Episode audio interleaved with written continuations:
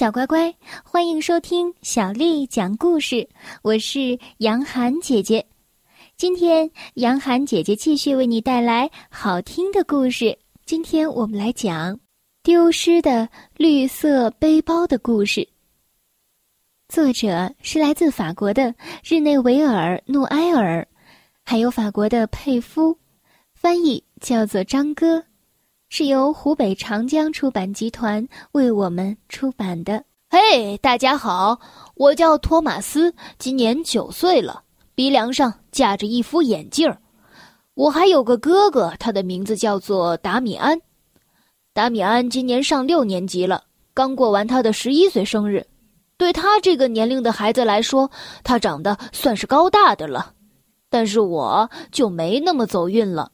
与他正相反，我是我们那个年级里最矮的那个，这真是让我气恼无比。一直到上个星期，我和他总是在吵架。达米安一有机会就会对我说：“嘿，托马斯，你就是个离不开妈妈的奶娃娃。”而我回击他道：“你呢？你就像是一根铁丝，它像只狮子一样惹人厌，因为它其实没有一点肌肉。”总之，这就是属于达米安和我之间的战争。妈妈非常受不了我们的争吵。一天晚上，我记得我们全家正在看一部西部片，像往常一样，达米安和我我们在进行着靠垫大战。在影片快结束的时候，妈妈看着我们，叹了口气说：“你们看到了。”印第安人最终还是停止了战争，在一团篝火旁递出了和平的橄榄枝。如果你们也能像他们一样，那就太好了。沃低声的埋怨道：“如果我们每天不生活在同一个部落，和解当然很容易。”达米安又说道：“我伟大的苏族首领坚决不与蠢牛托马斯和解。”我不屑地耸了耸肩，在这一刻，我很确定，没有什么，真的没有什么能够停止一场像这样的战争。但是，上个周六，我突然改变了想法。那天，发生了一件重要的事情，对于我哥哥来说非常重要的事，对我也是。我记得。事情是在下午一点的时候开始的，爸爸妈妈去马米家吃饭了，我在家里一边吃薯条一边看电视。达米安从泳池回来，他的眼睛因为哭过，所以红彤彤的，嘴巴上还粘着粉红色的东西，他看起来有些奇怪。于是我忍不住问他：“你怎么了？”我敢肯定。他一定是在用看笨蛋一样的眼神看着我。有一天晚上，他就管我叫蠢牛来着。但是，让我大为惊讶的是，他回答我道：“多马斯，我的运动包丢了，包里还有一块爸爸借给我的秒表。”我惊慌失措的看着他：“啊，十五天前你丢了门钥匙。”上个月是你的夹克衫，爸爸回来发现他的秒表不见了，我倒要看看你要怎么跟他说。达米安的脸红得像番茄一样。哼，教训我的感觉不错吧？你这个小叛徒，我肯定爸爸妈妈回来你就会跑去告密。接着，他摔门冲了出去，我简直气疯了。我吼道：“根本就不是我！”我从来都没有告过密。我冲向达米安的房间，脑子里只有一个想法：狠狠的揍他一顿。但是他那强壮的身体一定会在十秒钟之内就把我给解决掉的。就当我要打开他的房间门时，我听到了他在给他的朋友德尔夫尼打电话。他说道：“德尔夫尼。”我们必须要在四点半之前找到我的书包。哦，正巧，那是爸爸妈妈答应我们从马米家回来的时间。我没有听到德尔夫尼的回答，但是达米安叹了口气，接着抱怨道：“唉，我给游泳池打过电话了，我的书包不在那儿。我应该是在街上丢掉书包的。你和我总是聊着聊着就停下，我求求你了，帮我想想，书包可能掉在哪儿了。”听到这儿，我自言自语道：“哼。”德尔夫尼跟达米安一样没有脑子，他们凑在一起，那简直就是一场灾难。他们永远也不会找到运动包的。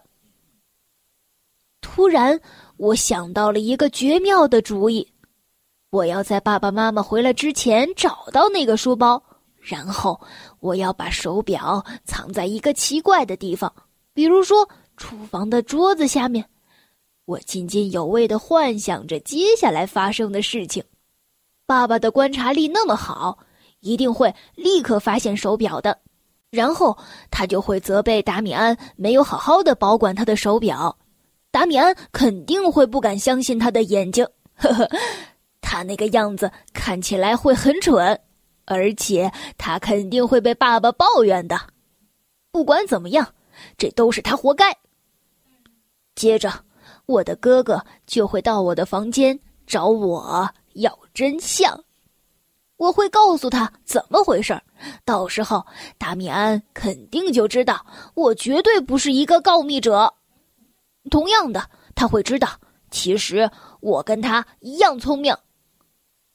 我想象着结局，达米安会对我说：“我们还是做好朋友吧。”而我，我会这样回答他：“哼，真抱歉，我对像你这样的可怜虫一点兴趣也没有。”我还有一个半小时的时间来寻找达米安的书包。下午三点的时候，我溜出了家门，跑到了体育中心。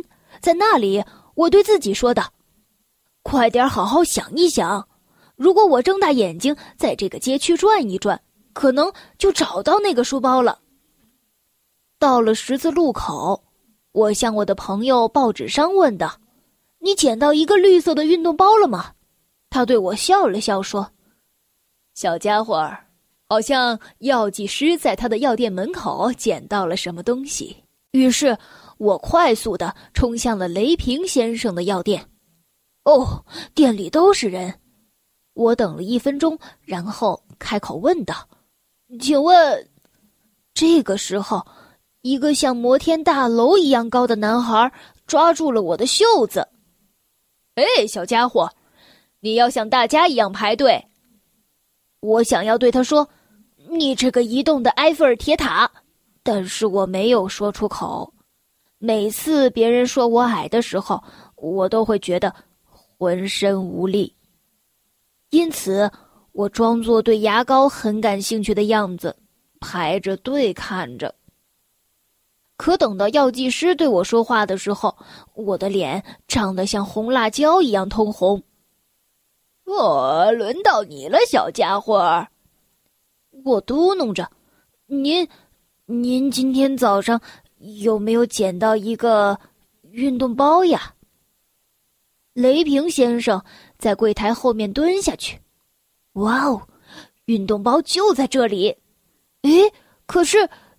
当药剂师站起来的时候，手里拿的却是一个女孩用的粉红色的、上面点缀着绿色豌豆的包。我简直要绝望死了！我吼道：“根本就不是这个！”走出药店之后，我被一个举着巨大棉花糖的女孩撞了一下，棉花糖粘在她的嘴边，就跟长了粉红色的小胡子似的。而且，啊，是的，达米安从游泳池回来的时候，嘴边还沾着粉红色的东西。我马上就想到了，达米安肯定是要给他的小女朋友一个惊喜。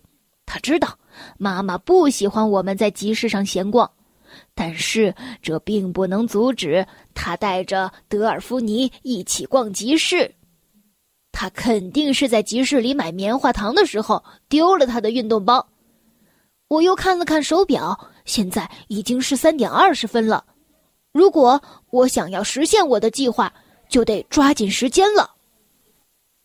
小乖乖，今天的故事就为你讲到这儿了。如果你想听到更多的中文或者是英文的原版故事，欢迎添加小丽的微信公众账号“爱读童书妈妈小丽”。下面的时间，我们一起来读一首古诗《夏夜登南楼》，唐·贾岛。水岸寒楼带月姬，下林初见岳阳西。一点新萤报秋信，不知何处是菩提。夏夜登南楼，唐·贾岛。水岸寒楼待月姬，下林初见岳阳西。一点新萤报秋信，不知何处是菩提。夏夜登南楼，唐·贾岛。水岸寒楼带月姬，下林初见岳阳西。一点新萤报秋信，不知何处是菩提。小乖乖，晚安。